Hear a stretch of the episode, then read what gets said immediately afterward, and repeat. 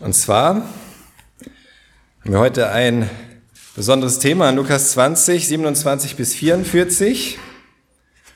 Und wir werden sehen, warum das so ist. Dass es heißt, lieber ein Patient Jesu als ein Doktor der Theologie. Der Titel für heute, lieber ein Patient Jesu als ein Doktor der Theologie. Kapitel 20 ab Vers 27. Dann kamen einige Sadduzäer zu Jesus. Diese religiöse Gruppe behauptete, es gäbe keine Auferstehung nach dem Tod. Sie fragten, Rabbi, Mose hat uns vorgeschrieben, wenn ein verheirateter Mann kinderlos stirbt, dann soll sein Bruder die Frau heiraten und seinem Bruder Nachkommen verschaffen. Nun waren da sieben Brüder. Der älteste von ihnen heiratete und, heiratete und starb kinderlos. Daraufhin nahm der zweite Bruder die Witwe zur Frau, doch auch er starb bald und hinterließ keine Kinder. Nach ihm der dritte und so alle sieben. Sie heirateten, heirateten die Frau, hinterließen keine Kinder und starben. Zuletzt starb auch die Frau. Wessen Frau wird sie nun nach der Auferstehung sein?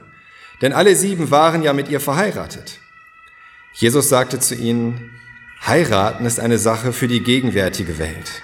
Aber die Menschen, die für würdig gehalten werden, in der kommenden Welt leben zu dürfen und von den Toten aufzuerstehen, werden nicht mehr heiraten. Sie können dann auch nicht mehr sterben, sondern sind den Engeln gleich. Als Menschen der Auferstehung sind sie dann Söhne Gottes.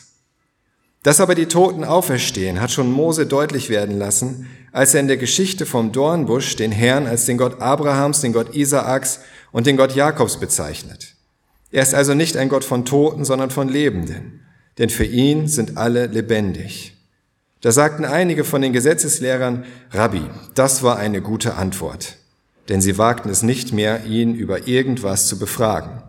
Nun wandte sich Jesus an alle und fragte, wieso wird eigentlich behauptet, der Messias sei der Sohn Davids? David selbst sagt doch im Buch der Psalmen, der Herr sprach zu meinem Herrn, setze dich an meine rechte Seite, bis ich deine Feinde zum Fußschemel für dich gemacht habe. Wenn David ihn also Herr nennt, wie kann er dann gleichzeitig sein Sohn sein? Das sind jetzt die letzten Momente, in denen Jesus auf der einen Seite herausgefordert wird. Er ist ja in so einer konstanten Frage- und Antwortzeit gewesen, praktisch, spätestens seit er in Jerusalem angekommen ist und im Tempel war und da gelehrt hat, kam immer wieder Schriftgelehrte, Älteste, Priester zu ihm, haben ihn herausgefordert, haben ihn Fragen gestellt. Zum großen Teil, weil sie ihn irgendwie in die Falle locken, Falle locken wollten. Und äh, er ist immer noch da, aber es gelingt nie, ihn irgendwie in diese Falle zu locken. Und jetzt gibt es noch so einen letzten Versuch. Und diesmal ganz allein von den Sadduzäern. Das heißt in Vers 27, dann kamen einige Sadduzäer zu Jesus und diese religiöse Gruppe behauptete, es gäbe keine Auferstehung nach dem Tod. Bisher haben wir von den Sadduzäern im Lukasevangelium wenig gehört. Wir haben sie eigentlich kaum wahrgenommen. Bis zu dieser Stelle im Lukasevangelium wurden sie noch nicht einmal namentlich erwähnt, die Sadduzäer. Wenn du schon mal von ihnen gehört hast, dann bisher nicht aus dem Lukasevangelium, sondern weil du andere Stellen gelesen hast oder es gehört hast. Das heißt aber nicht, dass sie jetzt zum allerersten Mal zu Jesus gekommen wären. In den anderen Evangelien werden sie schon früher erwähnt, aber da war es dann immer zusammen mit Pharisäern, mit anderen Schriftgelehrten und so weiter. Und Lukas fand das wohl nicht wichtig, sie dann noch gesondert zu erwähnen, die Sadduzäer. Das spielte an der Stelle keine Rolle. Aber hier jetzt, an dieser Stelle wird das wichtig. Warum das Sadduzäer sind. Es sind hier Sadduzäer, die Jesus herausfordern wollen. Sie sind Schriftgelehrte, wie die Pharisäer auch Schriftgelehrte waren, aber sie hatten ganz andere theologische Ansichten als die Pharisäer. Zum Beispiel, wie Lukas hier schon sagt, sie glaubten nicht, dass es eine Auferstehung nach dem Tod gibt.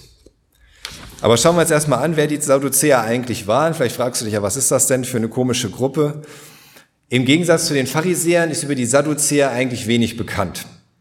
Was ganz einfach daran liegt, dass sie beide im Grunde so um die Gunst des Volkes äh, wetteiferten, beide theologische Richtungen, aber die Pharisäer waren die, die am Ende gewonnen haben, sozusagen. Also die Sadduzäer, die haben sich irgendwann einfach aufgelöst, weil die meisten dann doch lieber so den Pharisäern gefolgt sind und meinten, ja, die Pharisäer, das sind diejenigen, die Recht haben, das ist die richtige Richtung, auf die wollen wir hören. Und das, was wir wissen über die Sadduzäer, dass das eigentlich nur berichtet von anderen über sie.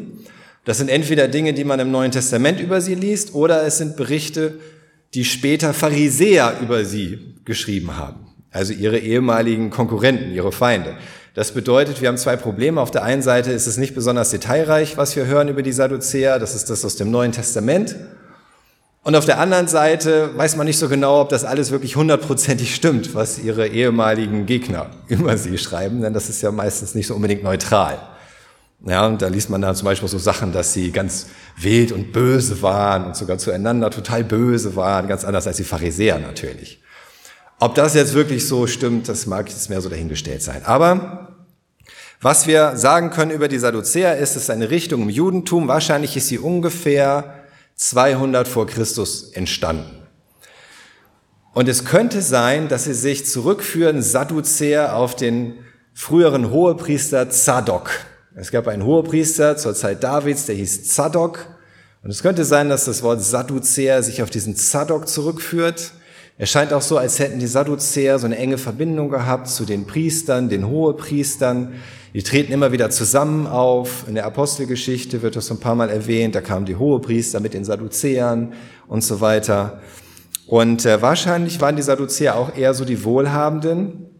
Denn äh, an einer Stelle wird berichtet von Josephus zum Beispiel, der auch Pharisäer war, aber jüdisch-römischer Geschichtsschreiber, dass die Sadduzäer vor allen Dingen bei den wohlhabenden Juden Anklang fanden. Das waren eher so praktisch die FDP in gewisser Weise. Ja, so hatten eher die Anhänger unter den etwas besser gestellten Juden. Ursprünglich, und jetzt wird's für uns wichtig, ursprünglich haben sie sich wohl dadurch ausgezeichnet, dass sie die mündlichen Überlieferungen ablehnten und wirklich nur sich an das halten wollten, was in der Heiligen Schrift steht.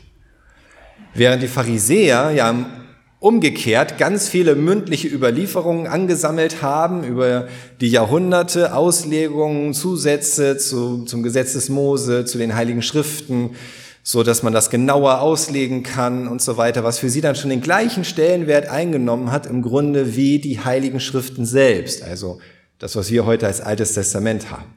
Das waren ihre heiligen Schriften. Und bei den Pharisäern kam total viel dazu, das hat Jesus auch kritisiert, weil diese mündlichen Überlieferungen von Theologen sozusagen dann im Nachhinein genauso wichtig wurden wie die heiligen Schriften und sie teilweise ausgehebelt haben schon. Also wichtiger wurden als die heiligen Schriften. Und die Sadduzäer, das waren eigentlich die, die gesagt haben, nee, wir wollen von diesen mündlichen Überlieferungen gar nichts wissen. Für uns zählt nur die heilige Schrift.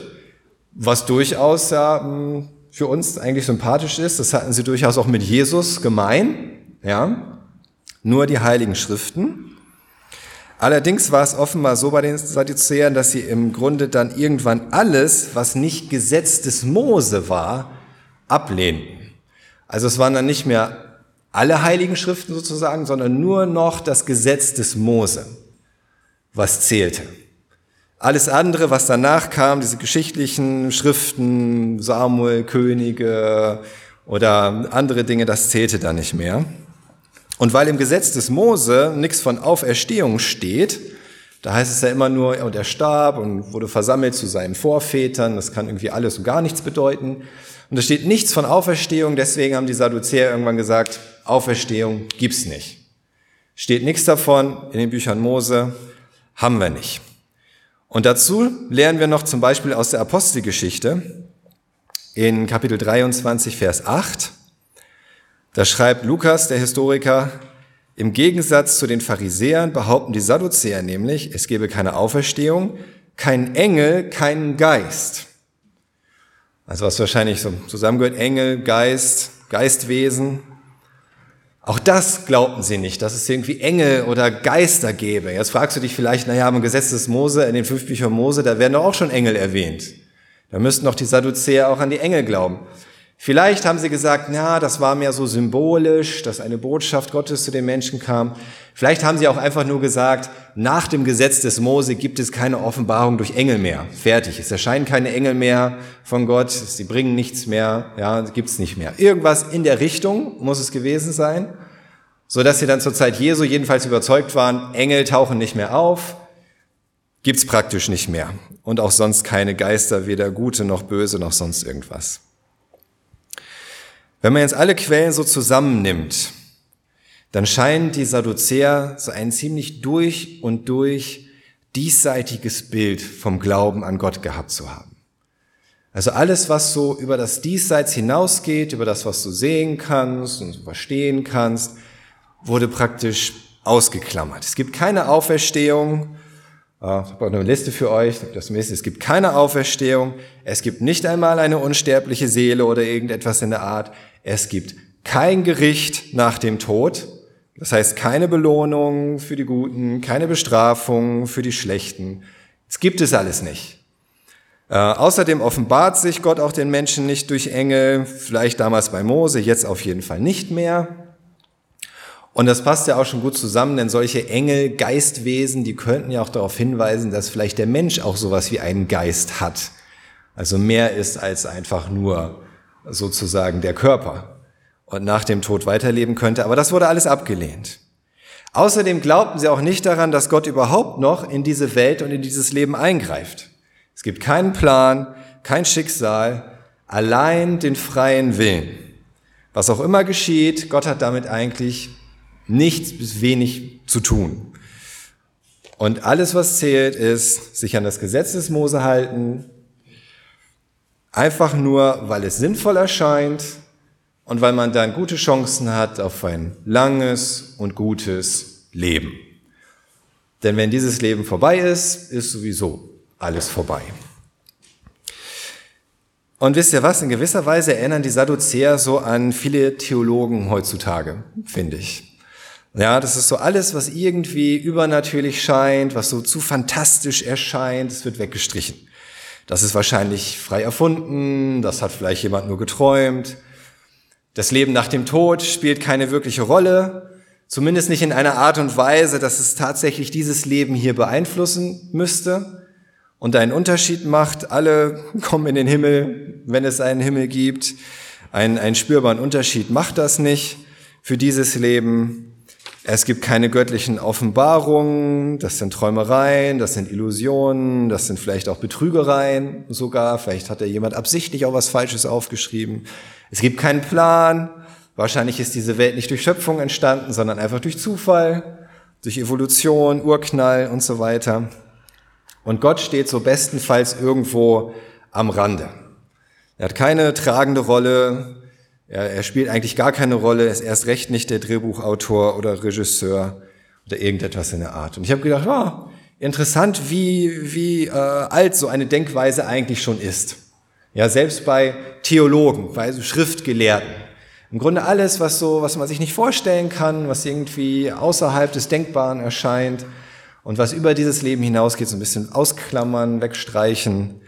Ähm, und genauso, wie das bei den, äh, wie das auch heute häufig ist, äh, dass versucht wird, irgendwie einen Widerspruch aufzuzeigen, genauso war das auch bei den Sadduzäern.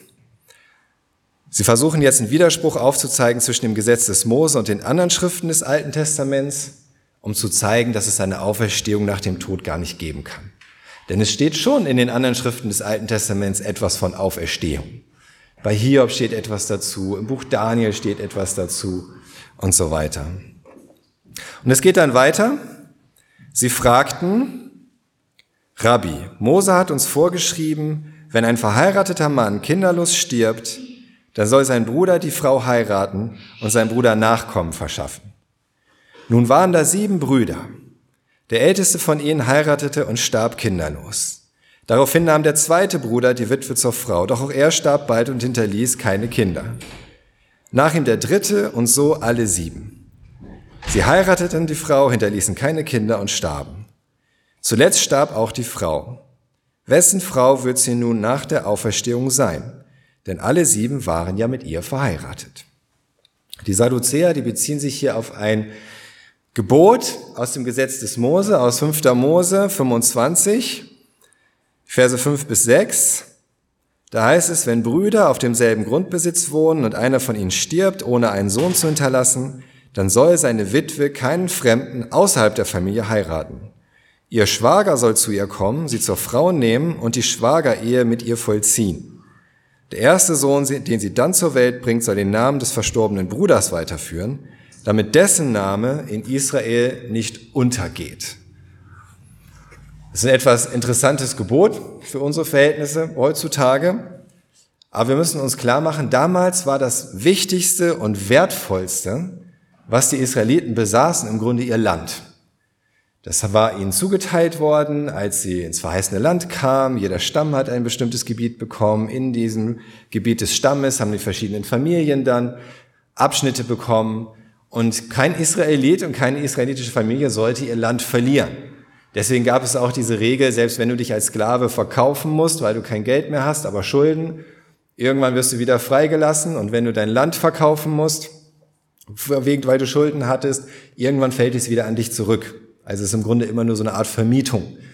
Keiner sollte Sklave sein für immer, keiner sollte sein Land verlieren. Es war einfach dieser Grundsatz, jeder sollte sein Land in Freiheit haben können. Was passiert aber, wenn jetzt jemand heiratet, aber keine Kinder bekommt? Wer soll das erben? Wenn jetzt seine Witwe, die Hinterbliebene, einen anderen heiratet, aus einer anderen Familie oder sogar aus einem anderen Stamm, dann fällt ja dieses Stück Land weg und ist im Grunde verloren.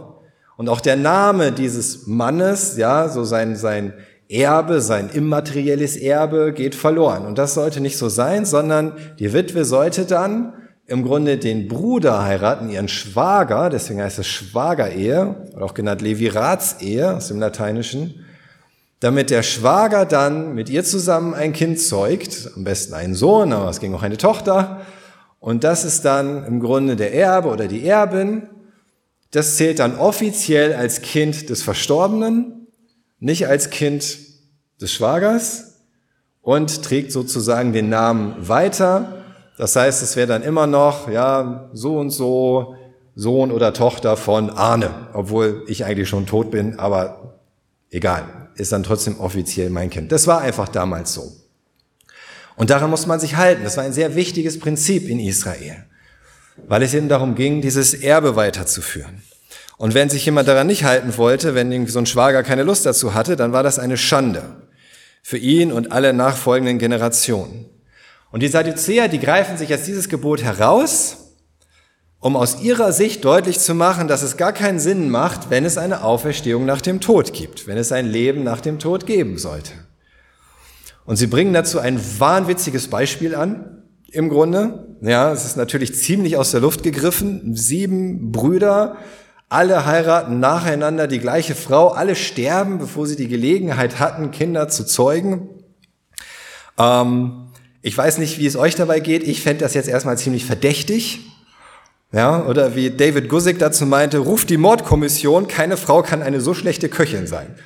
Ja, so, aber egal, warum auch immer das jetzt so geschehen ist, es soll so geschehen sein. Und die Sadduzäer meinen es hier tot ernst, ja, das ist für sie kein Spaß, das könnte doch so passieren. Und wenn es jetzt ein Leben nach dem Tod gibt, das würde doch zu unauflösbaren Widersprüchen führen. Denn nach dem Tod, mit wem ist sie denn dann verheiratet? Sie kann ja dann nicht mit allen gleichzeitig verheiratet sein, aber sie war ja vorher mit allen verheiratet. Das geht ja nicht. Es muss doch dann nach dem Tod irgendwie weitergehen. Und wahrscheinlich haben sie dieses Argument auch schon äh, früher benutzt, vielleicht bei den Pharisäern und meinten so, ah, das ist ein ziemlich starkes Argument. Ja, da kann auch keiner was dagegen sagen, weil es einfach äh, unlogisch ist. Kennt ihr das, wenn so, so Menschen äh, auch Theologen manchmal darauf hinweisen, dass es doch diese oder jene Widersprüche gäbe in der Bibel oder Dinge, die doch unlogisch sind oder einfach zu fantastisch, so die scheinbar zeigen, dass es ja auch alles eigentlich gar nicht wahr sein kann, zumindest nicht alles auf einmal und wahrscheinlich ist dann auch gar nichts das Wort Gottes, weil es ja Widersprüche darin gibt, es kann ja gar nicht sein oder weil es so unglaublich erscheint und unglaubwürdig, der Schöpfungsbericht der Bibel zum Beispiel, ja viel zu fantastisch na, Evolution kann man sich ja viel besser vorstellen, zumindest wenn man keine Ahnung davon hat. Aber also Schöpfungsbericht viel zu unglaubwürdig, das geht gar nicht. Und wo kam dann die Schlange her, dieser Teufel im Garten Eden? Ja, wo kommt der auf einmal her? Und wenn, wenn Gott den gemacht hat, dann hat Gott ja selber eigentlich das, das Böse gemacht. Das würde sich doch auch wieder widersprechen mit anderen Dingen, die in der Bibel stehen. Oder die Sintflut, ja, wie sollte Noah so eine Riesenarche bauen? Wie können da überhaupt alle Tiere zusammen reinpassen? Wieso sind die überhaupt zu Noah gekommen, diese Tiere? Es macht alles überhaupt keinen Sinn. Äh, die hohen Lebensalter von den Generationen nach Adam, ja, die 800, 900 Jahre alt geworden sind, ist ja an sich schon total unglaubwürdig. Und nach der Sintflut geht's dann auf einmal steil bergab mit den Lebensaltern. Wieso, warum, weshalb? Ja, ist doch alles irgendwie nicht ernst zu nehmen. Überhaupt, ja, der Gott des Alten Testaments, der ist so grausam, der ist so blutrünstig. Und dann kommt auf einmal das Neue Testament. Und dann kommt Jesus. Und dann heißt es Liebe und Gnade. Und das passt doch alles überhaupt nicht zusammen. Ja. Ich finde ja auch manchmal wirklich, dass dieser barmherzige Gott des Alten Testaments, der die Leute maximal sterben lässt, überhaupt nicht zusammenpasst mit dem grausamen Gott des Neuen Testaments, der droht, sie in die Hölle zu werfen. Ja, so kann man es ja auch mal sehen. Aber egal, ja, das passt, passt ja alles nicht zusammen, das ist alles Widersprüche in sich. Ähm, und dann werden manchmal Dinge aus dem Wort Gottes einfach weggestrichen. Weil irgendjemand meint, das ist zu unvorstellbar oder auch zu unbequem oder das ist einfach nicht mehr zeitgemäß, das passt nicht. Und dann haben wir genau das gleiche Problem wie die Sadduzäer. Da stehen wir genauso da wie die Sadduzäer vor Gott. Wir stecken Gott in so eine Box, ja, wir versuchen so eine Schachtel zu bauen, die wir selbst gebastelt haben. Und da stecken wir Gott dann rein und wir erwarten, dass er da hineinpassen muss. Und alles, was aus unserer Sicht dann nicht hineinpasst, das muss halt weg. Das ist überflüssig. Aber damit gibt sich Jesus nicht zufrieden, sondern er zeigt den Sadduzäern, dass sie die Wirklichkeit der, der geistlichen Welt und die Größe Gottes überhaupt nicht verstanden haben. Das ist nämlich etwas, was wir lernen müssen. Wenn wir uns auf einen Teil konzentrieren und alles andere oder andere Dinge wegstreichen wollen, dann werden wir auch diesen Teil, auf den wir uns konzentrieren, niemals richtig verstehen können. Wenn du nur meinst bestimmte Dinge aus der Bibel, das ist das, was maßgeblich ist, das ist das, was richtig ist, das ist das, was gut ist, anderes nicht, dann wirst du selbst das, was du für richtig und für gut hältst, niemals richtig verstehen können weil einfach zu viel fehlt. Jesus sagte zu ihnen, heiraten ist eine Sache für die gegenwärtige Welt. Aber die Menschen, die für würdig gehalten werden, in der kommenden Welt leben zu dürfen und von den Toten aufzuerstehen, werden nicht mehr heiraten. Sie können dann auch nicht mehr sterben, sondern sind den Engeln gleich. Als Menschen der Auferstehung sind sie dann Söhne Gottes. Diese Vorstellung, die die Sadduzäer von dem Leben nach dem Tod hatten, war einfach völlig falsch. Sie meinten, es gäbe gar kein Leben nach dem Tod, doch Jesus sagt, doch, das gibt es. Sie meinten, es gibt kein, es macht keinen Unterschied nach dem Tod, wie man gelebt hat. Es gibt kein Gericht, es gibt keine zwei möglichen Ausgänge. Aber Jesus sagt, doch, es gibt die einen, die würdig erachtet werden für das ewige Leben und es gibt die anderen, die offensichtlich nicht würdig erachtet werden für das ewige Leben, für die bleibt nur der ewige Tod oder das, was Jesus die Hölle nennt, auch an anderer Stelle. Sie meinten, wenn es ein Leben nach dem Tod gäbe, dann müsse man sich das ja genauso vorstellen wie das Leben hier auf der Erde. Inklusive Fortpflanzung und Sex und deswegen Ehe und alles, was dazugehört. Aber Jesus sagt, nein, das Leben nach dem Tod wird fundamental anders sein als das Leben hier auf der Erde. Es gibt keinen Tod, niemand wird sterben, also braucht es auch keine Fortpflanzung und deswegen braucht es nun mal auch keinen Sex und keine Ehe. Und im Übrigen widerlegt Jesus auch noch den Glauben der Sadduzäer, es gäbe keine Engel, indem er ihnen sagt, dass die Auferstandenen sogar in dem Sinne der Unsterblichkeit wie Engel sein werden. Also all diese, all diese Dinge zeigt Jesus in diesem Einsatz im Grunde, worin sie alles falsch liegen. Wo sie meinten, sie hätten es rausgehabt, zeigte ihnen, dass sie völlig an der Wahrheit vorbeigegangen sind. Aus den Schriften der Apostel wissen wir darüber hinaus, dass wir nicht nur wie Engel sein werden, wie Jesus hier sagt, sondern sogar wie Jesus selbst nach seiner Auferstehung sagt, wir sind wie, wie Engel, weil Engel auch nicht sterben, aber es ist sogar noch mehr. Wir sind nicht nur wie Engel, wir sind dann wie Jesus selbst nach der Auferstehung. Der Apostel Johannes schreibt in 1. Johannes 3, Vers 2, Ihr Lieben, schon jetzt sind wir Kinder Gottes und was das in Zukunft bedeuten wird, können wir uns jetzt noch nicht einmal vorstellen. Aber wir wissen, dass wir von gleicher Art sein werden wie er, denn wir werden ihn so sehen, wie er wirklich ist. Auch der Apostel Johannes sagt, wir sind jetzt schon Kinder Gottes. Aber wie wir dann sein werden, nach dem Tod, nach der Auferstehung, das können wir uns noch gar nicht richtig vorstellen. Selbst der Apostel Johannes, der mit Jesus unterwegs gewesen ist und viele, viele Jahre danach mit Jesus gegangen ist noch, als Jesus schon im Himmel aufgefahren ist, sagt, pff, kannst dir kaum vorstellen, wie das sein wird. Das ist unfassbar. Oder der Apostel Paulus schreibt in 1. Korinther 15,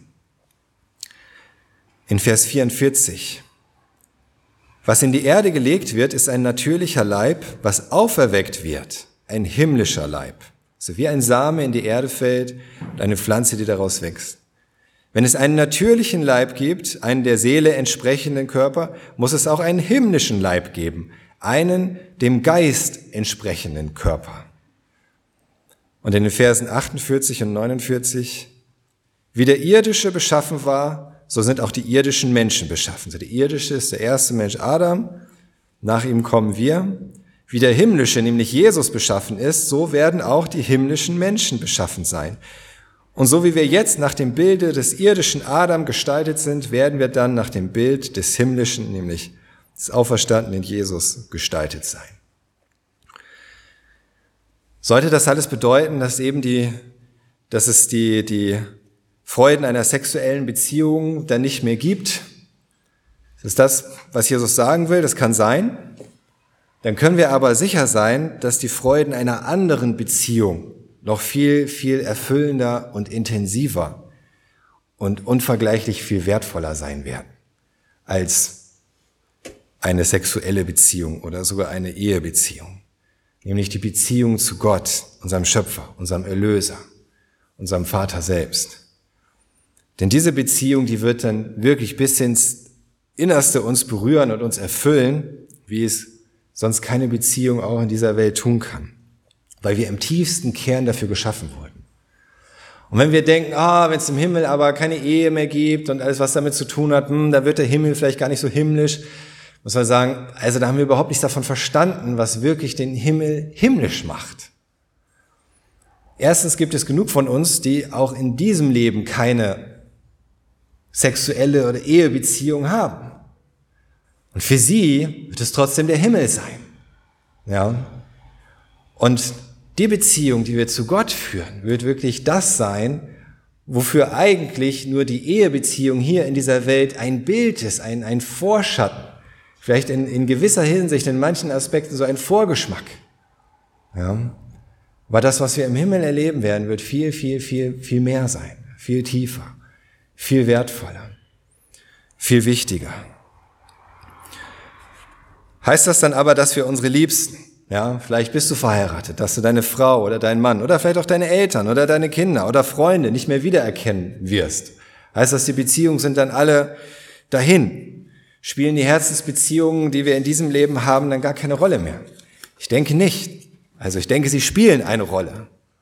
Ja, Spurgeon hat gesagt, warum sollte ich im Himmel dümmer sein als hier auf der Erde? Ja, warum soll ich etwas, was ich hier weiß, nämlich wer mein Mann, meine Frau, mein, mein Kind, meine Eltern, meine Freunde sind, warum soll ich das alles vergessen haben im Himmel? Ja, allein aus der Logik her. Aber Paulus schreibt auch in 1. Thessalonicher 4, in Vers 13, 1. Thessalonicher 4, Vers 13, nun zur Frage nach den Gläubigen, die schon gestorben sind. Wir wollten euch darüber nicht im Unklaren lassen, liebe Geschwister, denn ihr müsst nicht traurig sein wie die Menschen, die keine Hoffnung haben. So, da waren es auch in der Stadt in Thessalonik, waren schon Christen gestorben und die übrig gebliebenen Christen haben sich gefragt, ja, wieso sind die jetzt gestorben? Wir dachten, Jesus kommt vielleicht schon früher wieder oder vielleicht stirbt man auch gar nicht mehr, wenn man an Jesus glaubt. Und vor allen Dingen waren sie natürlich in tiefer Trauer. Ja, sie haben gedacht, jetzt, wir waren zusammen Christen und jetzt ist derjenige weg. Es war ein Verlust.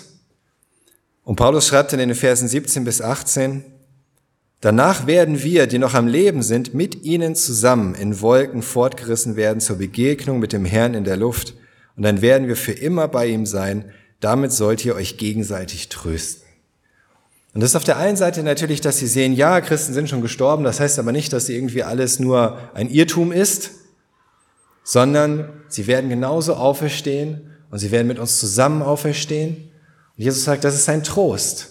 Auch sie werden zum Herrn kommen und wir werden zusammen mit ihnen zum Herrn kommen. Und wenn Paulus das so sagt, ihr müsst nicht traurig sein wie andere und lasst euch das ein Trost sein, dann ist es nicht einfach nur eben eine Ermutigung, ja, kommt nicht ins Zweifeln, sondern wirklich freut euch darauf, dass ihr mit auch denen, die gestorben sind, mit euren Liebsten wieder zusammen sein werdet und zusammen zum Herrn kommt. Werdet sie da wiedersehen.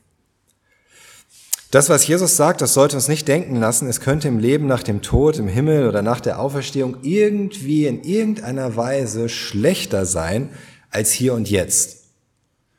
Wie auch immer du das verstehst, was Jesus sagt, es wird keine Heirat geben und so weiter, Engeln gleich. Wir sollten das nicht so verstehen, als wäre es in irgendeiner Weise minderwertig im Vergleich zu dem Leben hier oder vielleicht dem, was du hier schön findest oder was dir hier Freude macht. Das war ja gerade der Fehler der Sadduzäer, dass sie dachten, so ein gutes Leben nach dem Tod, das müsste ja genauso sein wie ein irdisches Leben. Was anderes konnten sie sich nicht vorstellen. Es fehlte ihnen an Vertrauen in wirklich Gottes unendliche Güte und es fehlte ihnen an Vorstellungskraft für seine unfassbare Macht und seine Herrlichkeit. Und deswegen war ihr Glaube so beschränkt und deswegen waren, waren sie so abhängig von dem irdischen Leben. Denn wenn wir anfangen, all diese Dinge, die uns so fantastisch erscheinen, die über dieses Leben hinausgehen, irgendwie wegzustreichen und hinten runterfallen zu lassen und uns nur noch auf das zu konzentrieren, was uns irgendwie logisch erscheint und vorstellbar und, und so vergleichbar mit diesem Leben, dann haben wir auch nur noch dieses Leben letzten Endes. Und dann sind wir abhängig von diesem Leben. Und dann geht alles um dieses Leben. Und dann heißt es, es ist nur dieses eine Leben und ich muss im Grunde alles rausholen. Und das war im Grunde auch das, was die Sadduzäer getan haben. Und wahrscheinlich hatten sie deswegen auch am meisten Erfolg bei den reichen Juden. Denn die dachten, gute Idee, alles rausholen aus diesem Leben. Wozu habe ich denn den ganzen Wohlstand? Während die Armen und Verkrüppelten und Blinden, die konnten damit nicht viel anfangen. Ja, super, alles rausholen aus diesem Leben. Wow, ich bin dabei. Das spricht natürlich die an, die denken, ja, dieses Leben ist gut. Ja, das macht Spaß. Aber das ist viel zu wenig. Und was Jesus uns zeigen will, ist, es gibt viel mehr als dieses Leben. Und das nächste Leben nach der Auferstehung, es wird viel, viel, viel mehr sein. Und was Jesus ihnen dann zeigt, ist, dass es keinesfalls falsch ist, das Wort Gottes wirklich am allerwichtigsten zu nehmen und genau zu fragen, genau zu, zu studieren, dass wir aber niemals denken sollten, wir hätten alles begriffen. Und Gott könnte uns nichts Neues mehr aufdecken. Denn eigentlich waren die Sadduzäer ja Experten für das Gesetz des Mose. Ich meine, sie mussten ja nichts anderes studieren. Das war ja viel weniger, als was andere Schriftgelehrten studieren mussten. Sie konnten es ja in- und auswendig von vorne, hinten und überall und dachten, wenn sie etwas kennen, dann das Gesetz des Mose. Das stimmt aber nicht. Und so beginnt Jesus jetzt bei dem Gesetz des Mose, dem Lieblingsabschnitt der Sadduzäer. Und er sagt ab Vers 37, dass aber die Toten auferstehen, hat schon Mose deutlich werden lassen, als er vor dem brennenden Dornbusch den Herrn als den Gott Abrahams, den Gott Isaaks und den Gott Jakobs bezeichnet. Er ist also nicht ein Gott von Toten, sondern von Lebenden, denn für ihn sind alle lebendig oder denn für ihn leben alle. Jesus erinnert hier die Sadduzäer an eine ganz berühmte Stelle aus dem zweiten Buch Mose. In dem Moment, wo Gott Mose in dem brennenden Dornbusch begegnet.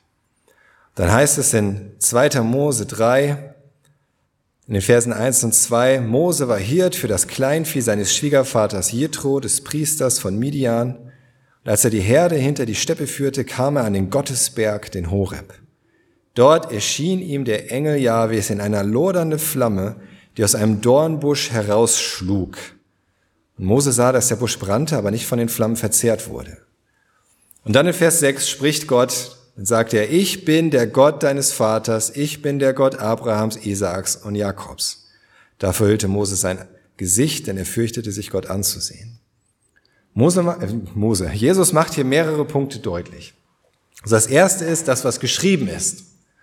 Auch in den fünf Büchern Mose ist historisch wahr und ist zuverlässig. Jesus ist nie anders mit dem Alten Testament umgegangen, als davon auszugehen und zu zeigen, dass es alles war und es ist absolut zuverlässig. Das war seine Haltung gegenüber dem Alten Testament. Und er zitiert aus unglaublich vielen Stellen aus den verschiedensten Schriften des Alten Testaments und bezieht sich darauf. Und das, was Gott sagt, ist von Bedeutung, nämlich jedes einzelne Wort und auch durchaus die genaue Formulierung. Es ist durchaus gut, auch Bibelübersetzungen zu benutzen, die das alles ein bisschen leichter verständlich machen. Aber wenn du wirklich wissen willst, was da steht, dann benutzt auch eine mündliche, also eine wörtliche Bibelübersetzung, sodass du sehr genau schauen kannst, was steht denn genau da? Denn jedes Wort ist von Bedeutung. Es ist nichts da irgendwie durch Zufall. Und es heißt ja, er sagt, ich bin der Gott Abrahams. Abraham ist schon lange gestorben.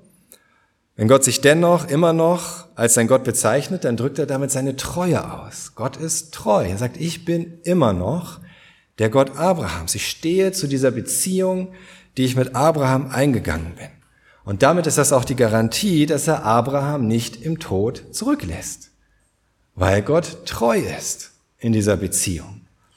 So wie Howard Marshall das schreibt, der Gott, der zu Abrahams Lebzeiten sein Gott war, der würde nicht zulassen, dass der Tod die Beziehung unterbricht, sondern ihn auferwecken. Und das müssen wir uns einfach klar machen. Gott ist stärker als der Tod.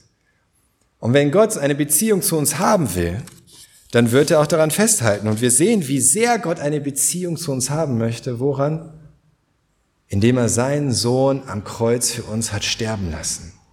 Daran siehst du, wie sehr Gott der Vater eine Beziehung zu dir haben wollte. Er hat seinen Sohn gegeben, er hat ihn für dich geopfert, damit Jesus den Preis bezahlt, den du zahlen müsstest, den ich zahlen müsste damit wir in dieser Beziehung zu ihm leben können. Jetzt schon und hier, aber nicht nur hier. Und was wäre das für ein Gott, wenn in dem Moment, wo wir sterben, er sagt, ja, mach's gut, war schön mit dir. Nächster. Das ist, aber Gott ist treu. Er ist so treu. Er ist der Gott Abrahams, Isaaks und Jakobs. Und er offenbart sich da Mose genau an dieser Stelle beim Dornbusch mit seinem Namen Yahweh. Er sagt, ich bin der ich bin. Das bedeutet, er ist unveränderlich. Er, das bedeutet einfach auch treu. Ja, deswegen heißt es auch in dem einen Lied, ewig treuer Gott ist sein Name. Ja, das steht für seine Treue. Und er sagt hier, ich bin treu. Und deswegen sagt Jesus, hättet ihr das mal genau wirklich untersucht und wärt ihr wirklich mit einem demütigen Herz an diese Stelle herangegangen und hättet gebetet und Gott gefragt, was, was sagst du uns da? dann hättet ihr erkannt, Gott sagt damit, es gibt ein Leben nach dem Tod. Denn für Gott sind alle lebendig und werden immer lebendig sein. Da sagten einige von den Gesetzeslehrern, Rabbi, das war eine gute Antwort, denn sie wagten es nicht mehr, ihn über irgendetwas zu befragen. Jesus hat ihnen gezeigt, hey, wenn ihr anfangt, ein Teil aus dem Alten Testament, ein Teil aus den Heiligen Schriften herauszuheben und alles andere nach wegzuschieben, dann geht ihr in die Irre. Und das funktioniert nicht. Und das ist heute immer noch genauso. Auch heute wird sowas viel gemacht. Interessanterweise sind das heute dann weniger die schriftgelehrten Theologen, die sagen, das Gesetz des Mose, das ist das Einzige, was zählt. Aber was ich schon gehört habe, ist zum Beispiel, ja, wenn es um dieses und dieses Thema geht oder, oder eine bestimmte Sünde. Ja, die Bibel sagt Nein dazu. Aber das Evangelium sagt Ja. Das ist in Ordnung. Und dann wird sich vorgestellt, das Evangelium wird irgendwie als, als, als, als eine, eine, eine für sich abgetrennte Einheit aus der Bibel herausgeholt, in irgendeiner Weise definiert um damit letzten Endes andere Dinge, die in der Bibel stehen, aufzuheben und aufzulösen. Und zu zeigen, ja, das kann ja nicht sein, dass Gott wirklich das meint, zum Beispiel, was da in seinem Wort steht, denn das würde ja unserer Auffassung vom Evangelium widersprechen. Und das Evangelium ist das Wichtigste. Das Evangelium ist zentral. Das Evangelium ist zentral. Sicher. Aber auch das Evangelium zum Beispiel, die Tatsache einfach, dass Gott der Vater seinen Sohn Jesus Christus gesandt hat, damit er für uns lebt und stirbt und aufersteht. Und dass wir durch den Glauben an ihn gerettet sind. Dieses Evangelium kannst du auch wiederum überhaupt nicht richtig verstehen, wenn du all die anderen Dinge, wo es um das Gesetz geht in den Heiligen Schriften, wo es um Gottes Heiligkeit geht, um seine Gerechtigkeit und einfach die Tatsache, dass er Sünde hasst, Wenn du das alles wegstreichst, dann bedeutet das Evangelium eben auch nichts mehr. Und dann kannst du so viel das Evangelium studieren, wie du willst, es wird keinen Sinn mehr machen. Und das ist etwas, was wir verstehen müssen. Wir können uns niemals über das Wort Gottes stellen, über die Bibel und sagen, das ist wichtiger als das oder das hebe ich mir raus und das hebt dann andere Dinge einfach auf. Natürlich sollen wir uns an das halten, was Jesus sagt, nämlich auch das Alte Testament spricht von ihm. Und natürlich sehen wir in den Schriften des Neuen Testamentes, wie die Apostel unter Leitung des Heiligen Geistes das Alte Testament neu interpretieren sozusagen und zeigen, wie es für uns heute durch sozusagen die Brille des Neuen Testamentes zu verstehen ist und zu lesen ist. Und ja, Jesus hat uns auch gezeigt, es ist ein neuer Bund, es ist nicht mehr der alte Bund. Das heißt, die Speisegebote der Israeliten zählen nicht für uns als Christen in Deutschland. Aber grundsätzlich kannst du nicht sagen, das finde ich am wichtigsten aus der Bibel und das andere ist nicht mehr wichtig. Das Neue Testament ist wichtig, das Alte Testament ist auch wichtig. Das Evangelium ist wichtig, das Gesetz ist wichtig. Die Gnade ist wichtig, aber Gottes Gerechtigkeit ist wichtig, ist alles wichtig. Und die Pharisäer, die waren wahrscheinlich dabei, wenn es hier heißt, so einige von den Gesetzeslehrern, also nicht mehr unbedingt die Sadduzäer, meinten, wow, das war eine gute Antwort, Jesus. Haha, gut gemacht. Da sind wir gar nicht drauf gekommen. Ja, super. Aber fragen wollen sie jetzt auch nichts mehr. Die Lektion haben sie gelernt, dass das nichts bringt. Jesus kann man nicht in die Falle locken. Aber Jesus hat trotzdem noch eine Lektion für sie zu lernen und eine Nuss zu knacken. Das heißt, nun wandte sich Jesus an alle und fragte, wieso wird eigentlich behauptet, der Messias sei der Sohn Davids? David selbst sagt doch im Buch der Psalmen, der Herr sprach zu meinem Herrn, setze dich an meine rechte Seite, bis ich deine Feinde zu deiner Fußbank für dich gemacht habe. Aber wenn David ihn also Herr nennt, wie kann er dann gleichzeitig sein Sohn sein? Auch alle anderen sollten verstehen, dass es mehr im Wort Gottes zu entdecken gibt, als sie denken. Für die Pharisäer war das zum Beispiel bei dem Thema Messias. Sie waren eigentlich so die Expertenkommission Thema Messias. Sie waren diejenigen, wenn irgendwo einer auftritt, behauptet Messias zu sein, dass sie hingehen, dass sie eine theologische Untersuchungskommission bilden, dass sie ihn befragen, dass sie das untersuchen und am Ende dann zeigen, warum derjenige nicht der Messias ist. Im Grunde. Das war ihr Spezialthema. Und jetzt wendet sich Jesus an sie und sagt, Messias euer Spezialthema. Mose, Sadduzäer haben wir abgehakt, jetzt kommen wir zum Messias, die Pharisäer. Und er zeigt ihnen, dass sie da was übersehen haben. Nämlich Psalm 110, Vers 1. Das ist ein Psalm von David. Und David sagt, so spricht Jahwe zu meinem Herrn, setz dich zu meiner Rechten hin, bis ich deine Feinde zum Schemel für dich mache, auf den du deine Füße stellst. Und Jesus sagt, David redet hier vom kommenden Messias. Der König, dem Gott alle Feinde unterwerfen wird und zum Fußschemel machen, ja, der später in dem gleichen Psalm auch als ewiger Priester nach der Ordnung Melchisedeks bezeichnet wird.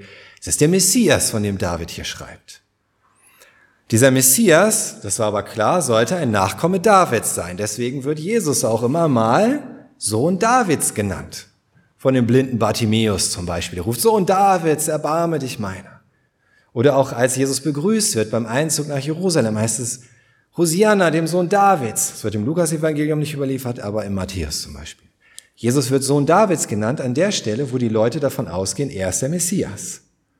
Weil klar war, der Messias würde ein Sohn Davids sein. Verschiedene Stellen dazu aus dem Alten Testament. Wenn David jetzt aber im Psalm 110 hier von einem seiner Nachkommen spricht, also Sohn bedeutet auch einfach Nachkomme.